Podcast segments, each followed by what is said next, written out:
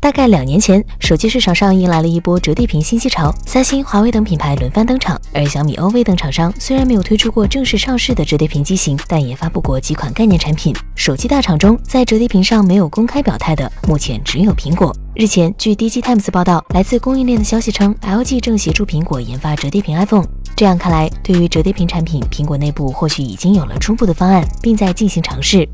为何是 LG？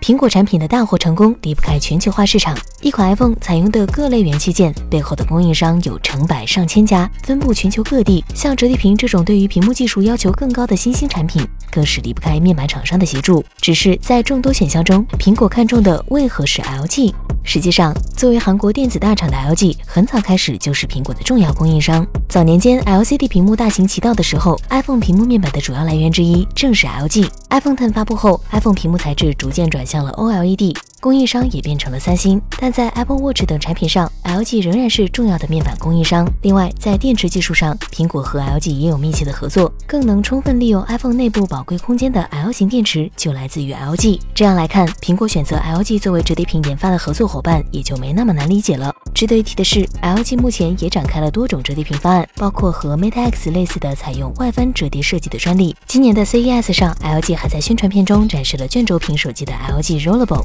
只是这些尚未量产的产品方案，与其说是为了拯救手机业务，不如说是给 LG 显示打广告。毕竟，如果折叠屏手机真能形成潮流，市场规模扩大后，作为柔性面板生产商的 LG 也能从中获利。因此，如果苹果和 LG 在手机研发上达成合作，也不会产生直接的利益冲突。相比之下，三星手机在全球市场上则仍然是强势的存在，曾经还因为产品抄袭问题被苹果诉诸公堂。三星目前是苹果的重要合作伙伴，但同时也是强劲的竞争对手。而 LG 和苹果的关系无疑更加纯粹。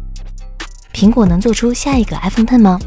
最近几年的 iPhone 产品在设计理念上依然是以2017年的 iPhone Ten 为蓝本，外观没有本质的变化。现在回过头来看，作为十周年纪念产品的 iPhone Ten 是一款极为成功的苹果手机。产品层面上，它实现了多种突破，全面屏设计、OLED 屏幕、Face ID，这些都是首次在 iPhone 上出现。商业层面上，iPhone Ten 让苹果手机的价格进一步上探，进入了更加高端的市场。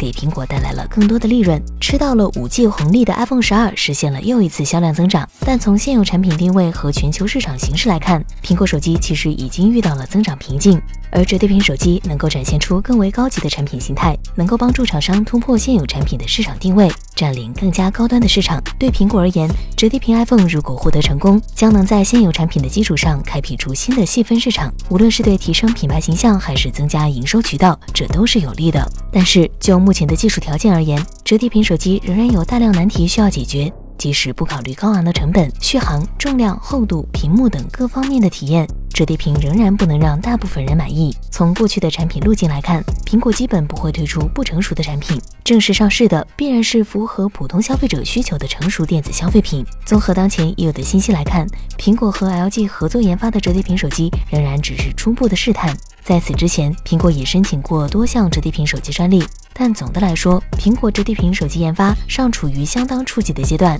折叠屏是手机行业探索出来的突破屏幕尺寸限制的一种方案，有引领未来手机设计趋势的可能性，因此苹果不会放弃这条道路，但在产品可用性尚未达标前，也不会贸然量产上市。小结。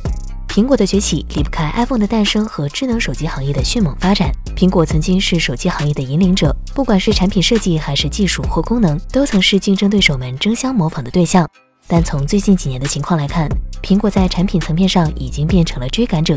快充、全面屏、拍照乃至于折叠屏，iPhone 都比安卓对手要慢半拍。只是依赖先发优势和生态优势，苹果在手机行业的统治地位仍然牢不可破，依然享受到了智能手机发展的最大红利，拿走了最多的利润。在折叠屏产品上，苹果不需要执行激进的产品策略，只用做好准备，等市场成熟后伺机杀入即可。坦率说，未来我们或许能买到成熟的折叠屏 iPhone，但在体验方面可能不会有惊喜。好了，以上就是本期视频的全部内容，觉得不错还请关注和点赞，我们下期再见。